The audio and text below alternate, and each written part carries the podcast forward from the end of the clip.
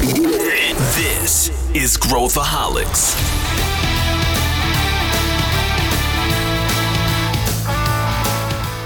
Olá, aqui é Pedro Van Gertner, sou CEO da ACE e esse é Growthaholics, o podcast para quem adora inovação e empreendedorismo. Esses dias eu fiz um post no LinkedIn sobre equity crowdfunding. Eu estava falando sobre o que, que era uh, e o crescimento dessa modalidade de investimento e muita gente me procurou para a gente gravar um episódio no Growthaholics. E é justamente isso que a gente está fazendo agora. A gente trouxe um case e a gente vai discutir o que é o equity crowdfunding, quando utilizar e a gente vai mergulhar também no case de uma empresa que foi recordista nessa modalidade de investimento, que é a App Justo ela conseguiu quase mil pessoas investindo no seu negócio através do crowdfunding. Para falar sobre isso, eu chamei o Rog Nogueira, que é co-founder da App Justo, e também o Guilherme Rocha, que é analista de Venture Capital aqui na Ace Startups. Vem com a gente. Estou aqui com dois caras que vão nos dar os dois lados da moeda, uh, vão nos dar a visão do que, que é como usar, quando usar, lados positivos, riscos, lados negativos e, e a experiência pessoal, uh, literalmente, com o uso do crowdfunding. Então, eu queria dar as boas-vindas aqui para o Guilherme Rocha, que faz parte do time aqui da ICE. Tudo bem, Guilherme? Inaugurando, inclusive, aqui no Growthaholics. Tudo bem? Opa, tudo bem, Pedro? Prazer imenso estar aqui. Eu sou o Venture Growthaholics desde 2019, bem antes de entrar na ACE, assim. Assim, acho que aprendi, sei lá, 30% do que eu sei sobre inovação, pelo menos aqui no podcast. Então, tá sendo bem legal participar. Olha aí, cara. E o meu amigo Rog também, que é um empreendedor aí já, não sei se a gente pode dizer serial, né, Rog? Você já, já veio de outras jornadas aí. Fala um pouquinho de você, cara. Muito bem-vindo. Muito obrigado, Pedro. Prazer, Guilherme aí. Também sou super ouvinte aí do Growthaholics e estou muito feliz de, de estar contribuindo e participando aqui. Obrigado pelo convite, Pedro. Já respondendo a sua pergunta, me considero um empreendedor serial, sim. Né? Já é a minha quarta empreitada. Comecei em 2008, tive fábrica de software, comecei uma Venture Builder. Na Venture Builder criei três startups. Uma delas despontou mais que a Alha, e há dois anos eu estou agora dedicado na, na Justo, que é esse negócio social. Então, é, esse é um pouco aí sobre mim. Vamos entrar na App Justo, o que que faz, por que que você está tão apaixonado por este negócio, o que que te move, vamos entrar em tudo isso. Mas primeiro eu queria, né, a gente está com muitos ouvintes de todos os lados, né, desde corporações, startups, empreendedores estão começando, tem muita gente tem muita dúvida, sobre crowdfunding. Eu queria perguntar primeiro para você, Guilherme, o que, que é o crowdfunding? Dá um pouco do histórico do crowdfunding e em termos de legislação, e depois, Rog, fica super à vontade de complementar, porque eu sei que você mergulhou, estudou profundamente esse tema também. Então, assim, vamos dar um panorama para quem está nos ouvindo aqui, uh, o que, que é, como que funciona, tem até, dá para a gente fazer paralelos com o Jobs Act lá nos Estados Unidos, né, que, que é a versão americana, enfim. Dá um panorama aí, Guilherme, para a gente começar. Perfeito. Pessoal, o Equity Crowdfunding basicamente é um investimento coletivo em startups, né? Então, a gente pega vários investidores, pessoas físicas e conseguir investir em uma empresa que tem um grande potencial de escalabilidade e aí às vezes pode, não, pode até não ser em startups, é, mas antes de chegar no IPO, né? Antes de chegar numa oferta pública de, de investimento. E aí, Pedro, dois dados legais que eu peguei é que o primeiro caso de investimento coletivo foi em 1700 com o Papa Alexandre que uniu investidores para fazer uma grande é, reforma lá e traduzir o, Homero, né? Que é um grande livro, para a língua do inglês. Então, foi o primeiro caso de investimento coletivo. É, e a primeira plataforma de crowdfunding que eu peguei aqui também foi em 1997. Começou com a banda britânica de rock conseguiu financiar uma turnê baseada através de, de um investimento coletivo. E aí, no ano de 2000, surgiu o Artist Share, que foi a primeira plataforma de crowdfunding mundial. Opa, e, e, e Rog, fala, fala da, das leis por trás disso, né? O que que, né? Quais são as leis que embasaram crowdfunding? Uh, como é que foi essa história em termos uh, do Brasil, especialmente, né? Legal. Eu não sou uma pessoa muito crítica, mas aqui eu tenho que elogiar o Brasil, elogiar o Ministério da Economia, porque assim, em alguns aspectos de inovação eles andam muito bem, né? O Open Finance, a parte do Pix. É, e, e, uma das coisas que eles criaram já está até mais madura e já teve até uma atualização recente, é a norma que regulamenta ofertas públicas de valor imobiliário para startups, que é a CVM 588. Né? Então, existe é uma, uma, maneira muito segura das pessoas investirem em startups. E quando eu falo seguro, assim, você vai colocar no seu imposto de renda lá, vai chegar lá, investimento, vai colocar tudo certinho, e a CVM 588 regula e traz muita proteção para os investidores, né? Então, proteção significa o quê? Investir numa startup, mas não ter o risco de, de, se der alguma coisa errada, ter um problema trabalhista. Então, tem uma série de coisas que a CVM 588 protegem. E, e a CVM 588, recentemente, ela teve uma atualização. A atualização de que agora permite ofertas secundárias. Né? Então, fica um pouco mais parecido aí com o investimento de, de renda variável, com a possibilidade, se tiver outras pessoas interessadas em comprar, passar para frente, quer dizer, sair ou vender de alguma maneira, agora é possível, né? Além de ter aumentado o limite que o Act Crowdfunding consegue agora captar até 15 milhões de reais. E, e se me permite complementar uma, uma coisa que você falou, Gui, não é só para pessoas físicas são pessoas jurídicas. E aqui no caso da Epijusto, a gente teve algumas empresas que investiram através do Equity Crowdfunding. Né? Então é, é um modelo bastante interessante. Existe limite de investidores?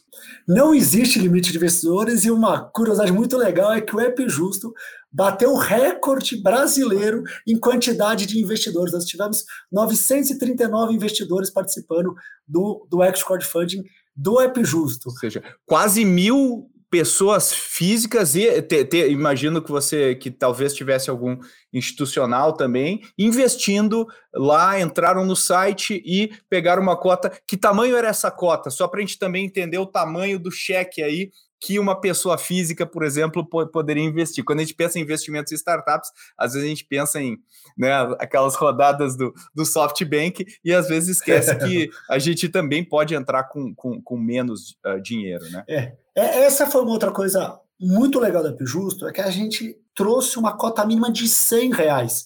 Daqui a pouco eu quero até contar um pouco mais por que, que a gente fez isso, está muito alinhado à escolha não, não, nós vamos falar sobre isso. Mas o falar. menor valor do App Justo foi 100 reais.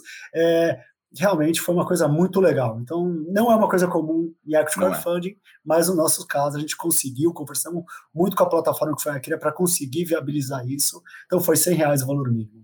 O Gui, quando a gente, o, o Rog falou aqui do mercado secundário, né? Explica também aqui para os nossos ouvintes o que, que significa o mercado secundário, né? Para esse tipo de, enfim, para qualquer investimento, mas nesse caso, para esse tipo de investimento. Acho que é legal também o pessoal uh, entender o que, que significa. Perfeito. Eu acho que até isso é um ponto, né, Pedro, que a, CVM está pensando aí para os próximos passos, né, de conseguir construir melhor esse mercado secundário para a oferta de crowdfunding. É, hoje, qual é o principal problema também, né? É que a liquidez do crowdfunding ele acontece um pouco mais long shot. Você não consegue fazer esse trade é, com outras pessoas físicas. Por exemplo, comprei uma cota lá da AppJust e eu quero vender para o Pedro. Eu não posso fazer isso hoje mas isso será possível né, no futuro próximo. E aí, hoje, né, no mercado de venture capital tradicional, a gente consegue fazer esse mercado secundário, que é basicamente você conseguir vender a sua participação ou partes da sua participação da empresa para outros veículos, outros fundos de investimento, e aí conseguir a liquidez do seu investimento sendo bem didático aqui também, qual que é a diferença quando a gente pega aquelas plataformas, né, de, de Kikante e etc., né, de, de crowdfunding, qual que é a diferença do equity crowdfunding para o crowdfunding, Rogue? Quando a gente fala equity crowdfunding, muita gente associa com isso, com vaquinhas, né? Vaquinha é quando você vai lá, faz uma doação, apoia um projeto, é uma coisa que você não está se tornando sócio. Já o equity crowdfunding, você realmente está adquirindo uma participação de uma empresa, de uma startup, de um projeto. Né? E você, então, está olhando a rentabilidade futura disso. Você está apostando que aquilo vai crescer e é um investimento mesmo. Então, é, essa é a diferença. Um você está dando, apoiando, e o outro você está investindo. Ou seja, os investidores se tornam efetivamente sócios do negócio. Interessantíssimo, você falou que o limite aumentou agora, né, para 15 milhões, ou seja, as empresas podem captar 15 milhões. E aí, vamos falar um pouquinho da regra do jogo. Uh, existem plataformas no mercado, né? Várias plataformas de crowdfunding hoje. E qual a regra? Né? Assim, hoje, para uma plataforma abrir uma oferta de uma startup, o que, que ela precisa fazer para colocar essa oferta lá? Quais são as condições que precisam ser respeitadas para que isso aconteça? Perfeito. É, existe realmente uma diligência da plataforma. Então, assim, as plataformas, como qualquer negócio, é um negócio, então ela precisa é, fazer uma boa curadoria, escolher bons projetos, projetos que vão dar retorno. No caso da CRIA, que foi onde a gente fez, eles recebem por sucesso, escolhendo bem, apostando que esse projeto vai ter sucesso para que eles realmente ganhem lá na frente. Então, esse trabalho tem que ser muito bem feito. Daí tem um lado burocrático, que inclusive a atualização da CVM 588 melhorou, que é como é protocolado essa oferta pública, porque é uma oferta pública é, auditada pela CVM. Então, hoje a CVM agora olha principalmente as plataformas que acabam funcionando, eu não sei se esse é o termo correto, mas como se fossem corretoras, que vão validar, vão fazer a diligência e vão protocolar essa oferta pública, para daí se tornar, acontece todo o processo de captação. Então, enquanto as pessoas estão investindo, ou melhor, estão reservando na plataforma, eu quero uma cota do App Justo, é uma reserva, já faz o depósito, reserva tudo mais, mas isso só se efetiva quando a startup, no caso, ou quem está fazendo a captação, atingir pelo menos dois terços do valor. Quando alcança dois terços do valor dentro de um prazo de até 180 dias, aí sim essa oferta é válida, esse investimento é válido, e daí acontece toda a documentação onde o investidor recebe é, contrato, é tudo validado, e ele efetivamente se tornou investidor. Se não for captado pelo menos dois terços do valor em 180 dias, esse dinheiro retorna para os investidores é, automaticamente. Então não tem risco aí de nesse aspecto não ser nada porque as próprias plataformas elas são auditadas e essa oferta está protocolada na CVM. Ou seja, a plataforma ela tem uma responsabilidade né, de fazer a due diligence, de, de entender o processo. Depois eu quero entrar um pouquinho mais na due diligence, mas esse não é um modelo que é visto de maneira unânime como né, um negócio né, é, perfeito e, e, e, etc. Tem críticas, né, existem críticas no mercado. Então eu queria explorar com vocês, começando aqui, Guilherme, quais são os pontos, digamos assim, os pontos uh, positivos né, do modelo, quer dizer, o que, que ele abre, o que, que ele traz, o que, que ele democratiza, e os pontos apontados, né? E agora o Rock também ele, ele Uh, fez uma fresquinho aí, né? Uma, uma peregrinação no mercado. Então, ele, ele recebeu diretamente as, as, as, as, críticas, as dúvidas que os investidores tinham. Então, vamos pegar os, os lados, os dois lados, né? Começando aí, Guilherme, pelos o que, que ele traz de bom e depois a gente entrando uh, nas críticas. Perfeito. Pedro, eu acho que até dá para dividir assim, né? O que é que é de bom para o empreendedor e o que é que é para o investidor também, né? Assim, para o empreendedor, primeiramente, é, é, muito legal ter esse modelo de investimento para negócios como o App Justo, que é um negócio baseado em comunidade. Como assim? Você vai trazer, além de pessoas né, que são teus clientes, eles vão virar teus investidores. Então, eles vão te indicar para outros clientes, eles vão ser parte ativa do teu negócio também a partir desse momento, sabe? Então, isso aí, acho que é, é uma coisa que vira chave, assim, realmente, para escolher um modelo de crowdfunding para completar uma rodada, ou então para ser a rodada de uma startup para um investidor, né, acho que é, é, óbvio assim a gente vê que é a diversificação de receita, né, de investimento, na verdade. Então, cada vez mais podendo diversificar seus ativos e colocar um pouco mais de risco aí na carteira, né, que é aquela coisa que pode dar um retorno muito alto, mas também pode não dar nenhum retorno, né. A gente sabe que startup é um, um investimento de altíssimo risco, é, mas eu acho que esse é o principal benefício tanto para o investidor quanto para o empreendedor é trazer diversificação de carteira e ao mesmo tempo para o empreendedor é trazer mais força na sua comunidade, nos seus clientes, nas pessoas ativas da sua, da sua startup é, tem até cases muito legais, assim, é, de startups lá fora que, que conseguiram fazer esse modelo virar muito, assim, aumentaram muito base de clientes e vários outros aspectos muito positivos do modelo de crowdfunding. Tem uma, uma coisa interessante, né, Rog, que é se eu sou um investidor pessoa física, vou imaginar, como que eu posso ter acesso a essa classe de ativo? Então, assim, eu posso colocar dinheiro num fundo, né? E, e hoje a gente está começando a ver fundos com uma linha ou fund of funds, né? O fundo que investe em outros fundos ou fundos que, que eu consigo ter liquidez ali na, na, na bolsa, ou, ou, ou, até mesmo colocar os cheques não são de 100 reais, né, ou seja, os cheques são maiores, né, Rog? Ou fazer investimento anjo, certo? Eu vou lá e entro no grupo anjo, o que é, assim, e tem um investimento de tempo grande, eu preciso entender de, de, do investimento, participar das conversas e tudo mais, e aí surge essa classe que eu consigo investir em, em empresas geralmente early stage, geralmente são, são estágios, não necessariamente é uma regra, né? Mas geralmente, até pelo volume captado, geralmente são empresas early stage. O que, que se diz uh, além disso, Rog? O que, que você pode apontar e também colocar aí o teu as críticas né, que você recebeu, as dúvidas que você mais recebeu. Legal. Se complementando o, o Guilherme, acho que um ganho muito bom para o investidor é que uma coisa é o investidor encontrar um empreendedor e querer investir, fazer um mútuo numa startup, né? E outra coisa é fazer via equity crowdfunding. Eu acho que o equity crowdfunding acaba trazendo uma segurança adicional. Porque o que eu percebi lá na CRIA é uma, uma diligência, e eu acho que os outros também, as outras plataformas fazem isso também, uma diligência. Então, avaliou o negócio, olhou a empresa, olhou o background dos sócios, olhou se está tudo financeiramente, se tem dívida contraída, se tem algum processo acontecendo e economiza tempo. Pro, além de trazer essa segurança, a CRIA escolheu, então, na opinião da CRIA, de uma maneira muito parecida com uma venture capital, ela fala: esse negócio tem chance de dar certo? Então já é uma opinião de um especialista, no caso, a plataforma, e economiza muito tempo de investidor, porque normalmente o investidor vai mandar um mútuo para um advogado, vai ter que ler, vai fazer. Então todo esse trabalho já foi feito. E no caso do nosso contrato, a gente optou o Safe ao invés do mútuo, a gente não, a plataforma optou o Safe ao invés do mútuo, então já tem todas as cláusulas assim que protegem investimento, então tem ali o tem todas as cláusulas que a gente não vai sair, diluição, que protege os investidores, porque no fundo é isso. Então acho que esses são outros pontos positivos para o investidor, né? E, e, de aprendizado, Pedro, foram, foram vários aqui, assim, tipo, na, na visão do, do, do investidor, né? Nem, nem nós mas eu escutei de tudo quando eu chegava para os investidores, falava para investir na Justo via é, crowdfunding. Vale lembrar que eu já fiz captações tanto via mútuos, como eu já também já fiz rodadas com venture capitals. É, realmente foi muito interessante, eu escutei de tudo, assim, sabe? O que, o que que, qual que é o maior medo, né? Eu acho que existe provavelmente um, à medida que a gente democratiza, a gente pega uma, um tipo de investimento que não é tão simples de entender, né? Quando eu, eu vou avaliar numa empresa, eu posso pegar um relatório, eu posso né, ver o fluxo de caixa. Quando eu estou eh, investindo early stage, né, Guilherme? É mais complicado, eu tenho que olhar os empreendedores, a trajetória deles e coisas. Não é algo que os investidores estão acostumados a fazer, né, Guilherme? Como é que, eh, como é que isso, na sua visão, também pode atrapalhar né, o, o as, as decisões?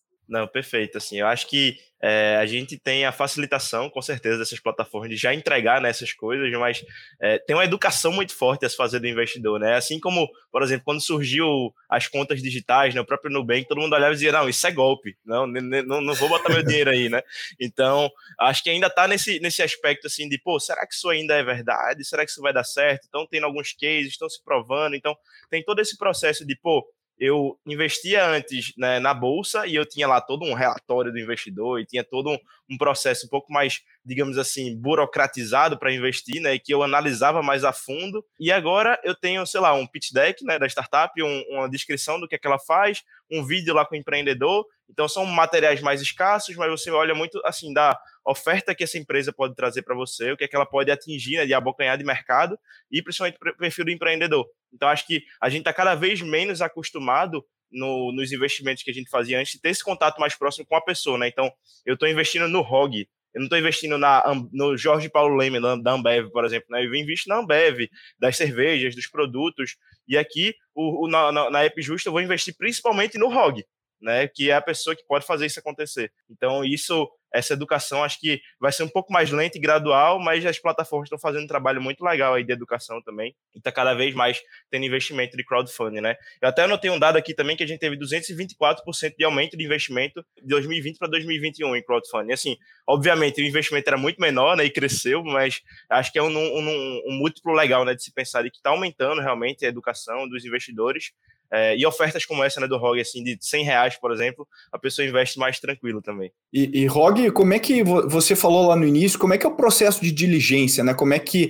Porque você tem que abrir tudo, né? Você tem lá documentação, tudo, o cap table, você tem tudo, você tem que realmente abrir a, a empresa para o mercado, né? E, e, tudo bem, quando a gente fala de uma empresa né, na bolsa e tudo mais, esse nível de transparência é muito comum, mas quando a gente fala de uma empresa menor, onde a gente está se organizando, criando as coisas, é bem mais complexo. Como é que você vê isso e como é que foi esse processo para você? Fiquei impressionado porque foi um processo muito parecido com o processo que eu passei no passado em relação a receber um investimento de uma venture capital. Não deixou nada a desejar. Então, assim, a gente foi avaliado. No caso da CRIA, a CRIA escolhe quais ela, ela quer aplicar ou não, o que ela vê que tem potencial potencial de, de crescimento, potencial de ser um case de exit para os investidores dela. Então, ela tem todo um cuidado com o portfólio, e no caso deles, é, é a plataforma Brasil que teve o maior portfólio com quantidade de exits né, dentro da carteira. Então, começa por aí, a escolha. A partir disso, começa a diligência cap table, histórico dos sócios, é, financeiramente, juridicamente, se está tudo correto, então uma diligência bastante profunda para ver se não tem nada que possa atrapalhar ou trazer algum tipo de legado negativo no futuro, se a empresa tem empréstimo, como é que está financeiramente. Depois vem para a parte de plano de negócio. Qual que é o plano de negócio? Quais são as premissas? Quais são as projeções? Elas se sustentam?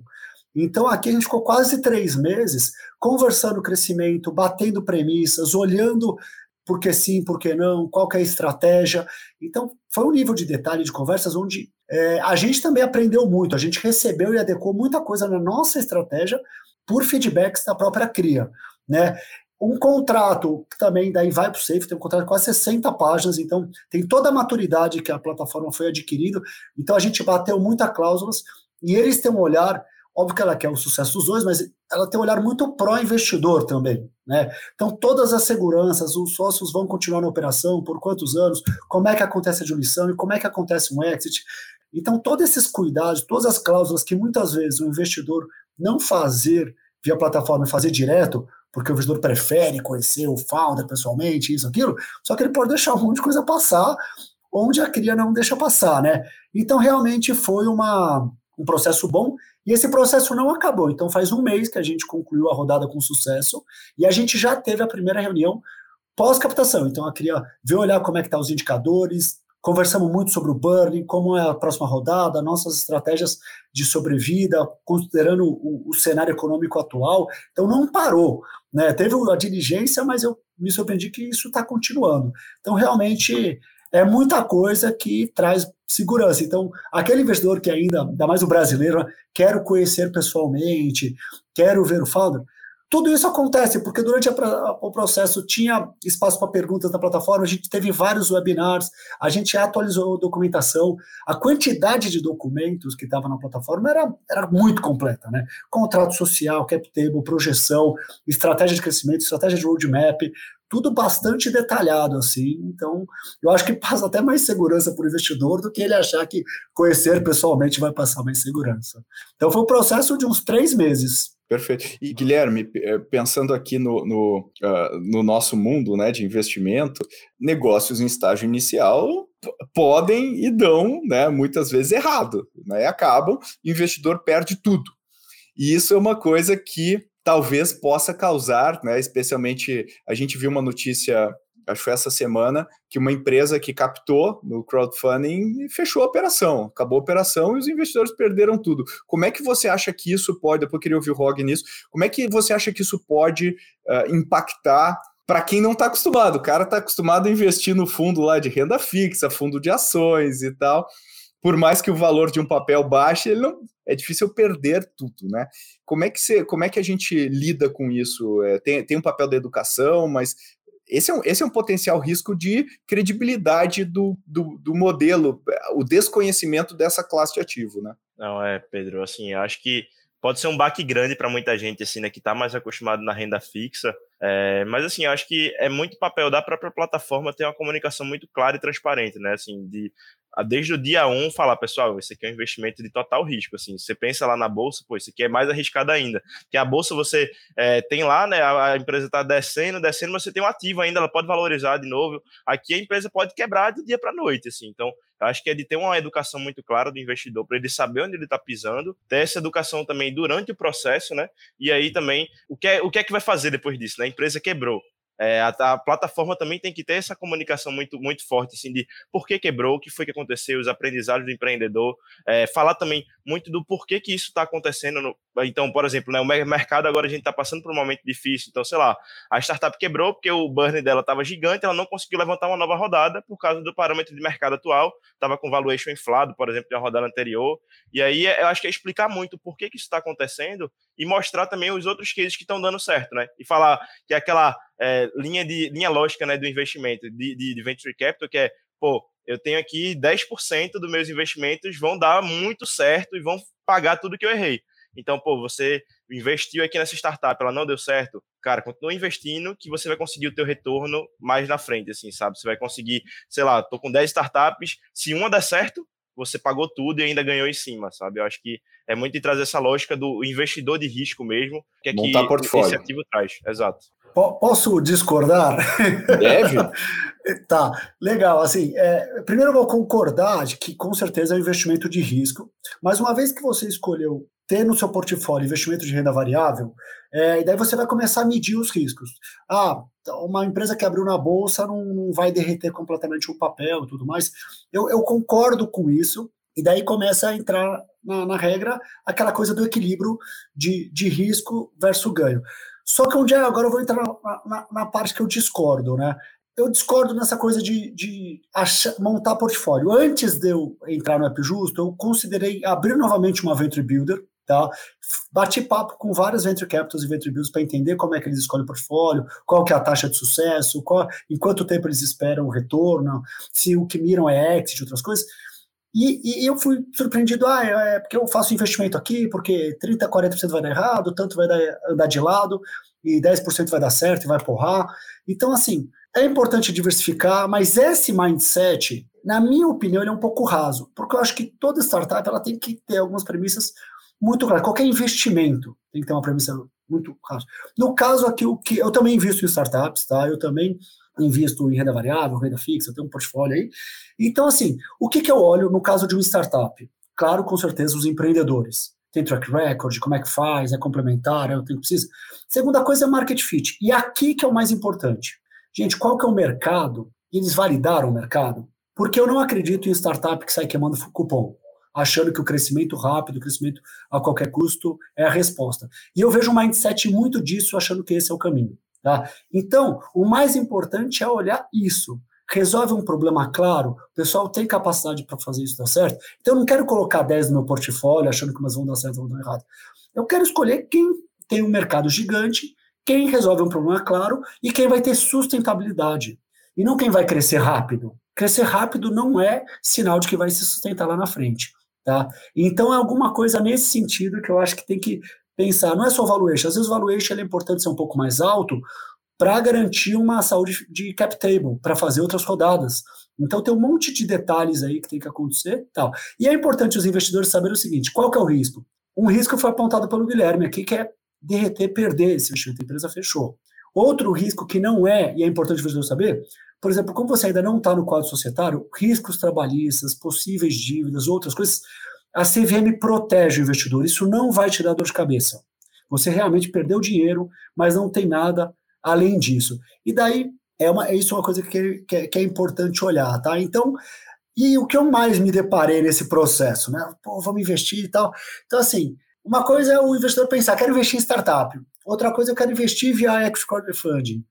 Eu hoje, conhecer o processo, os bastidores, eu me sinto mais à vontade de investir em equity crowdfunding, uma vez que eu já decidi que eu vou investir em startups, tá? Passar muito mais segurança. Então, o crowdfunding é uma maneira muito mais segura. E investir em startups, eu particularmente gosto, desde que eu entenda a tese, porque a, o potencial de ganho é realmente ele é muito grande. Então, pegar uma startup early stage, ali no começo, é, que sim existe um, um, fator de risco um pouco maior do que uma startup mais madura, muitas vezes, mas ao mesmo tempo, se resolve o problema claro, a chance dela crescer e, e ter algo bom é ótimo. Pô, vou esperar até um IPO. Uma vez que uma empresa faz o IPO, qual que é o ganho esperado? Uma vez, duas vezes, sabe? Um pouco mais do que isso.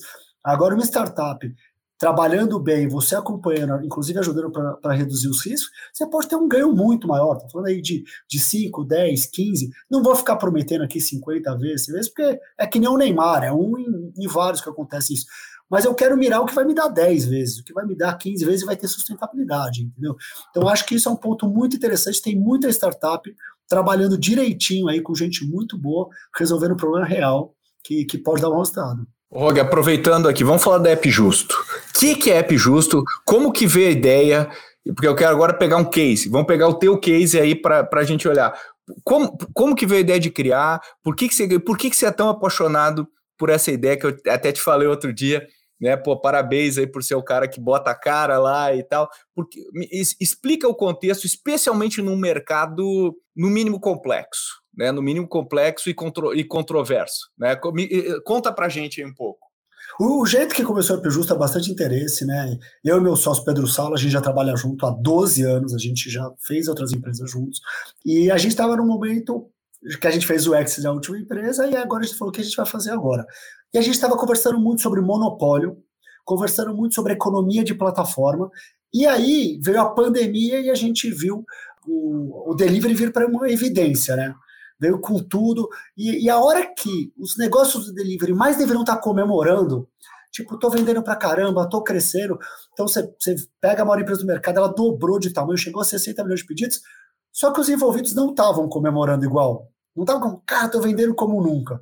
Então tem algo errado no delivery, né? Daí vem um episódio do, do Gregório do Vivier, né, no Greg News, que é um episódio delivery, que o meu sócio assistiu e me mandou falou: Rog, olha isso.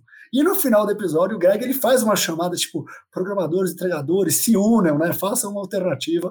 E daí a gente falou, a gente já estava querendo pensar uma alternativa econômica de plataforma. A gente já queria ser um negócio de impacto social. A gente estava estudando criar uma venture builder de impacto social. Então foi aí que a gente criou o App Justo. E o App Justo é o quê? É um negócio social para ser uma alternativa democrática open source que permite relações mais justas no delivery. A gente inicialmente escolheu o delivery, a gente tem como MTP ali, para quem leu Exponential Organizations, né? Como MTP ali, consertar a economia de plataforma, mas vamos resolver um problema claro primeiro, né? Então, relações mais justas para o delivery. Tá? E a gente começou a fazer uma pesquisa e descobriu que muita gente não sabe qual é a taxa que o restaurante paga, que chega a 27%. As pessoas não sabem como que o entregador não tem autonomia de definir o próprio trabalho. Então a gente começou a co-construir junto com entregadores, lideranças, e muito baseada nessa tese de economia de plataforma, de como o monopólio é ruim para a sociedade, criar algo que seja uma alternativa, algo que a gente ajude na criação de políticas públicas, porque a economia de plataforma é algo muito novo. Hoje, 42 milhões de brasileiros trabalham de maneira autônoma, né? 5 milhões de, de, pessoas trabalham ou com entregas ou com mobilidade. Então, é uma coisa relevante que tem que ser repensada, né? E daí, quando você entra para entender o perfil do profissional autônomo, independente de plataforma ou não, é porque precisa de flexibilidade, tem que cuidar, às vezes, alguém da família, um pai, uma mãe, um avô, um filho, alguém precisa de, de cuidados especiais, é porque gosta dessa liberdade. Então, a economia de plataforma do trabalho autônomo desincha as cidades, desincha as metrópoles, as pessoas trabalham em um lugar e você tem um índice de felicidade grande. Então, gente, vamos pensar políticas públicas, vamos ajudar o Brasil de alguma maneira a pensar que precisa de um modelo bem específico, né? Então a gente viu isso como um negócio bom. E o App Justo, ele tem serviços de delivery, e essa é uma coisa interessante, o mercado ele é monopólio porque tem alternativas de pedidos via WhatsApp, ele tem alternativas de pedido do restaurante ter o próprio app. Mas ser uma solução do jeito que os restaurantes realmente preferem, o consumidor se, se, se acostumou bem, que é o full service que chamam, né? ou seja, é um marketplace com várias opções de restaurantes, ele faz toda a transação financeira de maneira fácil e ainda cuida da logística, não tem entendeu? Realmente a gente tem um gigante aí, por isso que eu gostei da introdução de que é um mercado complexo, porque é uma operação extremamente complexa. Estamos falando de operação em tempo real de pessoas que estão com fome, querendo chegar logo a comida, que envolve três pontas, né? Então tem o, o restaurante, o entregador e o consumidor. É, tudo em tempo real, consulta de mapa, geolocalização, cobrança online, estorno, veio um pedido diferente. Então não é fácil, e ainda num segmento onde existe um, um player que é forte, competente, tem um produto bom, é, que o consumidor já se acostumou, só que, na nossa opinião, o monopólio dá esse poder, desequilibra poder, então permite ele ter, definir as próprias regras, impor né, as regras e as próprias taxas. E aí que a gente ata. Né? Além do delivery, o App Justo também é uma empresa de encomendas, então se você pedir chamar o entregador ou entregadora para pegar algo na sua casa, entregar na casa de alguém, a gente tem. E agora a gente está com serviços administrativos ou corporativos. Então, se uma empresa quer começar é, fazer toda essa parte de entregas ou de motoboy como empresa SG de verdade, né? Ou o e-commerce fazer uma parte last mile com empresa SG de verdade, a gente também está entrando nessa parte. Então, é, é isso que o App Justo. É delivery, encomendas e entregas, mas realmente com relações mais justas para todos. Olha, olha que interessante o que o Rog falou, né, Gui? Você estava, antes da gente entrar aqui, falando que tem, o, tem também o fit entre investidor, modelo de investimento e negócio, né? Então, comenta baseado nisso que o Rog falou sobre, poxa, olha que interessante o crowdfunding como uma opção, né, para web, quer dizer, tem um fit bastante grande até pela missão, pela causa e o modelo, né, Gui? Com toda certeza, Pedro. O modelo, assim, ele é totalmente aderente ao modelo de crowdfunding, porque envolve nessas né, três pontas, como o Rog muito bem falou, são os restaurantes, é a plataforma e os clientes também, os entregadores também, na verdade. E, assim, eu acho que esse tipo de solução chega muito para também, não sei se desbancar necessariamente, mas para assustar esse tipo de player, né, que está lá hoje predominante também, é, tentando trazer condições mais justas, porque a gente sabe que hoje donos de restaurantes não são tão satisfeitos com, com esse tipo de, de, de prática, é, os próprios entregadores, a gente vê muita reclamação, então a gente acaba unindo né, várias pessoas perante é, um único propósito, que é, pô, eu quero ter minha comida aqui em casa de um jeito simples, né, não ter que buscar em canto nenhum, mas também eu me sinto mal de o entregador ou de o restaurante tá sendo não tem, não tá tendo as condições ideais de trabalho. Então, eu sou um consumidor consciente, que é, um, um, dado muito crescente também, né? Cada vez mais as pessoas estão mais conscientes do seu consumo. E aí, acho que é, isso consegue adquirir cada vez mais consumidores que vão batalhar pela marca, né? Que vão estar tá lá defendendo o app justo é, perante os seus posicionamentos, os seus concorrentes, a sua mídia também. Então, acho que esse modelo de crowdfunding foi super acertado, assim. É, queria até saber um pouco mais do Rog, como é que está sendo aí na rotina prática, né, do dia a dia também, é, com esses investidores e a comunidade que ele conseguiu gerar a partir do investimento. Exato. Esse, esse eu vou pegar carona aqui na pergunta do Gui e adicionar é, se você sentiu, né, pensando nessa simbiose, se você sentiu que o fato de você ter aberto essa rodada também te ajudou no negócio, né? Não só financeiramente, mas pessoas usando e divulgando o serviço. E como eu falei, é desafiador, é um mercado difícil, é um mercado complexo, mas tem uma recompensa grande também se você resolver esse problema em escala, né, Rog? Então, só para colocar mais um elemento aí na sua resposta. Fantástico. Gente, é exatamente isso que vocês estão falando, e sim, a gente está vendo várias recompensas. Então, a gente escolheu o X Crowdfunding. Nós gostaríamos de ter sido uma cooperativa de plataforma, tá? Mas por questões jurídicas, de governança, de velocidade, não ia rolar, a gente não ia conseguir lançar o justo do jeito que a gente queria onde, onde, onde os, os, entregadores, por exemplo, e os participantes é, todos fossem donos cooperados. Da, da, né? cooperados, legal. Exato. E a cooperativa é muito legal. Então a gente se inspirou nas práticas cooperativas, que é todo mundo poder participar, todo mundo ser dono, todo mundo ganhar com o crescimento do negócio. Então a gente pegou o que tem de melhor nas cooperativas e falou qual que é o ideal. E daí que veio o Act Crowdfunding. Então a gente escolheu e não via uma maneira diferente a não ser o Actual Funding. Esse foi o nosso primeiro e não será o último. Tá? Então a gente vai fazer mais rodadas de Equity Crowdfunding é, e, e, a gente já está vendo vários resultados disso. Então, todas as regras da plataforma foram criadas juntos a restaurantes e entregadores. A gente falou com 250 restaurantes, 17 participaram de focus groups. Se vocês olharem as condições para os entregadores, são o que estava sendo muito requerido na manifestação né, do, do break dos apps, algumas outras. Então, tudo foi construído coletivamente, regras e taxas. Então, a gente criou o Export Fund com esse objetivo. Se existe um player tão forte e que está tão bem no mercado, sob o ponto de vista de, de dominância e de, de, ter muitas transações e tudo mais, não tem como eu querer jogar o jogo do bolso. Se eu jogar o jogo do cupom, eu vou perder, ele tem dinheiro para caramba, a solução é boa tudo mais. Então a gente precisa ter o quê? Objetivos alinhados. Hoje, 80% dos pedidos VIP Justo são os próprios restaurantes que trouxeram seus clientes, porque eles preferem que o pedido seja VIP Justo. Os entregadores ajudam a trazer restaurantes e consumidores, e os consumidores chamam mais gente. Então a gente validou o efeito rede. Durante o processo de construção, a gente chegou a ter 30 voluntários participando. E daí a gente fez o Export Funding e a gente conseguiu aí dezenas de entregadores, dezenas de restaurantes se tornando sócios. Então, além deles indicarem porque as regras e as taxas são mais justas, a gente tem um alinhamento de objetivos que agora eles querem que o app justo é certo, porque eles vão ganhar com isso também.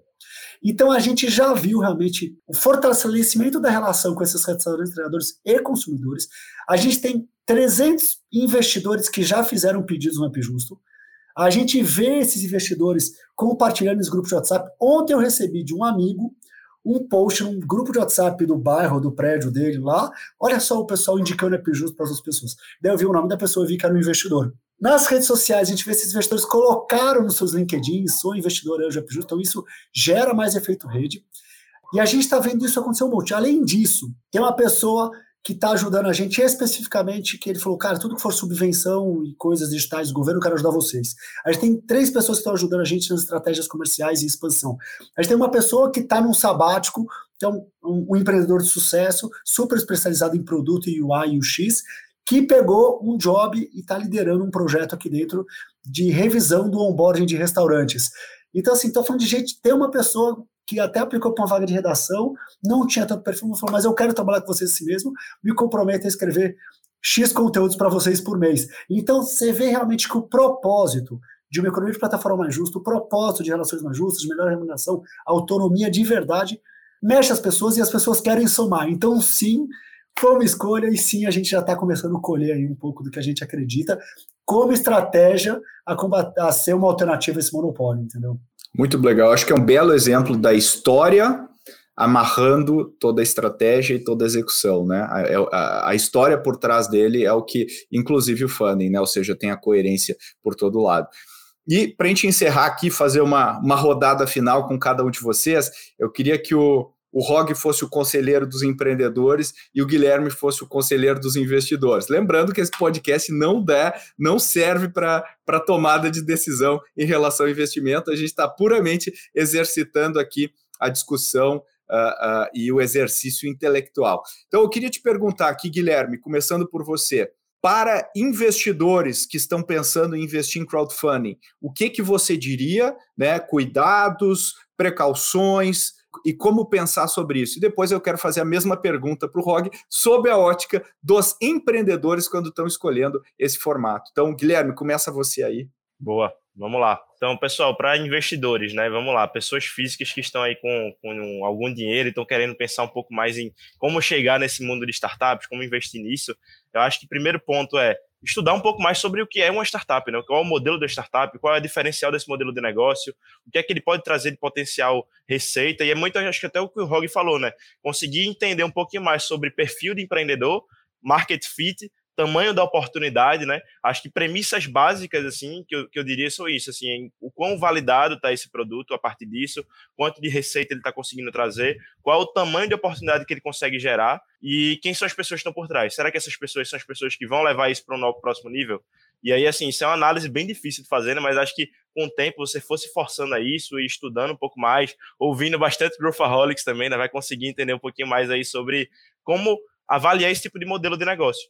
E aí, a partir disso também, acho que outra dica super legal é não concentre seu investimento 100% nisso. Né? Acho que isso é um, um disclaimer importante. É, acho que o, o, investimento em startups ele tem que ser uma, uma parte da sua carteira de investimento você tem que investir também na renda fixa, em outro tipo de ativo da renda variável, e aí você investe lá, né, sei lá, 20% do, do seu, dos seus investimentos, seguindo aquela regra do Pareto ali na, na variável, e dos 20% variável, 15%, 10% em startups. Então, vai testando aos poucos, vai sentindo o gosto de como é que é investir nisso, e, enfim, acho que é cada vez mais se aproximar das pessoas, e acho que é até uma coisa super válida, assim, que eu fiz quando eu investi na primeira vez em crowdfunding, eu abordei o empreendedor no LinkedIn sobre a startup, a oferta que estava lá aberta conversei com ele, é, troquei uma ideia, bati, bati um papo mesmo, assim, o cara era daqui de Recife, também eu sou de Recife, então conversei com ele pessoalmente, e aí, poder me deu mais segurança ainda de entrar na oferta dele. Então, acho que esse contato mais próximo com o empreendedor que está abrindo oferta pública é uma coisa muito legal. E com certeza o ROG ou qualquer outro empreendedor que abrir aí a oferta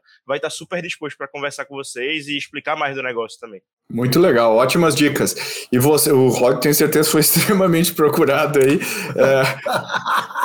foi. Mas colocando agora o, o chapéu de empreendedor, o que, que você diria? Como é que seria um, um framework decisório aí para quem está pensando se, pô, será que eu vou para anjo? Será que eu vou para. O que, que eu posso pensar? E, e você já deu um, um exemplo de um, de um, negócio que tem uma, uma moldagem social né, por trás do, do negócio, mas que outras dicas você poderia dar aqui? O ex-crowdfunding tem que ser uma escolha, não tem que ser a última opção. Seja você B2C, B2B, independente do estágio, independente do estágio de maturidade, é, faz sentido para você? O que, que é, esse volume de pessoas vai trazer para vocês? é o mais rápido, é o ideal, então tem que ser uma escolha. Tá? É, não pensar em não conseguir um investidor, vou para o crowdfunding, porque a minha segunda dica é que é um processo que gasta muito mais saliva do que um processo de VC, ou às vezes já ir nos investidores que podem dar um cheque um pouco maior é, e já resolver a captação que você quer fazer, 500 mil, 1 milhão, 2 milhões. Tá? Então, é um processo que exige muita saliva, muito contato, muita gente. Outra coisa é que só abre a rodada se você tiver um book building já bem feito, estruturado, de pelo menos 30, 40, 50% do valor que você quer captar. O que, que é o book building? É um, um certo nível de comprometimento de alguns investidores e de valor que você fala, agora eu posso abrir. Tá? A plataforma fala muito sobre isso. Putz, se abrir com 10%, às vezes o pessoal fica esperando subir um pouco mais antes de colocar. Isso vai trazer uma tração inicial fraca, tá? E isso pode atrapalhar muito a sua captação. Então, defina bem. Então, o AppJust, quando abriu, a gente já tinha quase 600 mil em 20 dias, né? Porque o pessoal que a gente falou antes já converteu. E Book Build significa sua sagacidade e o seu networking para construir esse book building. Tá? Outra dica é escutar muito a plataforma. Ela entende o público dela, entende o time das coisas, ela entende como fazer a comunicação, é, que é diferente do processo de você fazer um roadshow. Tá? Então, escuta muito a plataforma que pode fazer. Outra coisa é que esse processo pode demorar, pode demorar até 180 dias. A gente foi até o limite do último dia, porque a gente queria captar o máximo possível, é, e pode acontecer de não ter sucesso. Então você tem que estar preparado. Se não der sucesso, como é que vai ser o seu plano B? Você tem caixa para sobreviver a isso? Não tem? O seu book building, se não tiver sucesso no crowd, ele vai dar para trás ou eventualmente ele vai colocar como mútuo. Então esse book building tem que estar muito bem amarrado, tanto para fazer o crowd de sucesso, mas caso não tenha, realmente dá para trás. E a gente optou pelo valor mínimo de 100.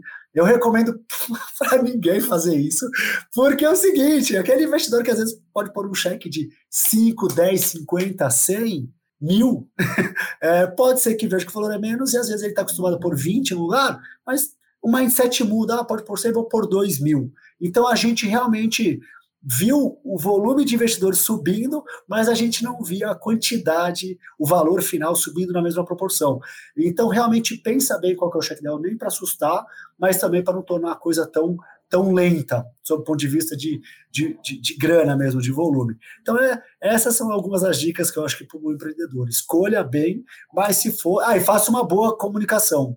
Tá? Uma vez que entrou, comunique bem isso. E limpa a agenda. Limpa a agenda porque Nossa. você vai ter trabalho. Vai ter trabalho. Eu falei Boa. com milhares de pessoas. Eu imagino. Eu imagino. Eu imagino. Boa. Bom, estamos chegando aqui no final do episódio. Queria agradecer imensamente. Eu acho que foi super educativo. Tenho certeza que quem não conhecia esse mundo agora conhece, pelo menos está mais embasado, tanto do ponto de vista dos empreendedores quanto dos investidores. Eu acho que é uma. A gente tem uma missão, propósito aqui de democratizar, né, de trazer para o mercado, o que existe, as opções que existem, e crowdfunding é uma opção aí que está crescendo, como o Guilherme falou. Então a gente queria expor isso aí e trouxemos um case que, que eu acho muito interessante, com um empreendedor que eu acho também muito interessante. Então, depois dê uma olhadinha lá no App Justo, né? appjusto.com.br ou baixem o aplicativo lá para vocês conhecerem melhor. E eu já aproveito aqui para agradecer. Rog, muito obrigado pela sua participação, pelo seu tempo, depois de passar por essa via crucis aí de contatos, ter energia, foco aqui para vir aqui conversar com a gente. Eu, eu, que agradeço o convite, Pedro. Falei no início, sou ouvinte, então para mim é um prazer imenso estar trocando aqui contigo, compartilhando. É, obrigado por ter divulgado o pessoal baixar o aplicativo. É isso aí, gente. Vamos nos unir, pensar coletivamente. E aqui cada pedido ajuda na construção de um delivery ou de uma economia de plataforma mais justa. Obrigado, Pedro, e muito prazer, Gui. E valeu, Gui. Obrigado pela sua inauguração aqui no Growth Roy. Espero que seja a primeira de várias. E vamos para a próxima. E valeu. Obrigado pelo convite, Pedro. Prazer também aí, Rog, conhecer você. É, e assim, muito legal participar desse tema, gostei muito do, do, do, papo, acho que até eu aprendi também com essa conversa, foi super legal. E assim, acho que para dar um disclaimer final também, Pedro, é se você é um, tem, tem uma startup, está com a rodada aberta também, é, manda para mim para o e-mail um pitch deck, ou então troca ideia comigo lá, é guilherme.rocha.goace.vc, tá? Então, estou aqui super à disposição para trocar ideia com vocês. Excelente, muito obrigado. Se você ficou na dúvida de como isso tudo se encaixa no atual cenário de VC, de Venture Capital, cenário de investimento aqui no Brasil, dá um pulinho no episódio 142, onde a gente fala sobre o que está acontecendo no mercado e como que isso impacta o Brasil. E como sempre, se você quiser outros temas, você quiser contribuir com algum tema que a gente fala, ou simplesmente fazer uma crítica para a gente ou uma sugestão, manda um e-mail para podcast@goace.vc e a gente promete que a gente vai cuidar com muito carinho do seu e-mail. E também peço, se você gosta do Growthaholics, acha que ele é um conteúdo relevante, não apenas para você, mas para outras pessoas, envie esse conteúdo para pessoas que vocês acham que pode se beneficiar do Growthaholics. E também publiquem nas suas mídias sociais. Um postzinho seu ajuda muito a gente e a gente comenta com coraçõezinhos a sua mensagem. Eu prometo. Até a próxima.